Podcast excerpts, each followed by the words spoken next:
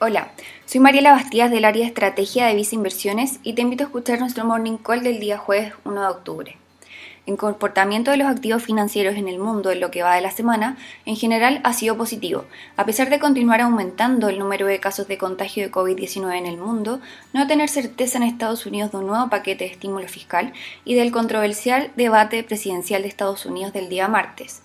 Sobre data económica, se publicaron cifras positivas en China del sector manufacturero y de servicios, mientras que en Estados Unidos la confianza del consumidor llegó a su nivel más alto desde el inicio de la pandemia.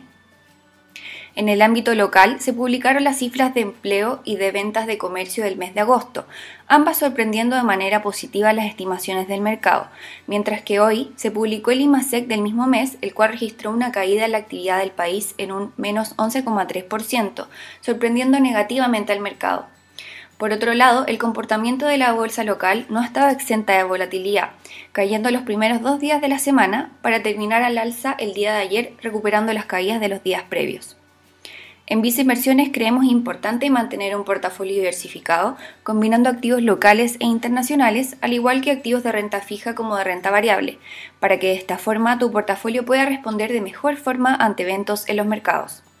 Particularmente en el ámbito internacional, recomendamos tener exposición en renta variable internacional mediante nuestro fondo mutuo destacado Vice Acciones Mundo Activo, mientras que para la renta fija internacional destacamos el fondo mutuo Vice Renta Global. Finalmente, si quieres saber más sobre nuestras recomendaciones, te invitamos a visitar nuestra página web viceinversiones.cl o contactando directamente a tu ejecutivo de inversión.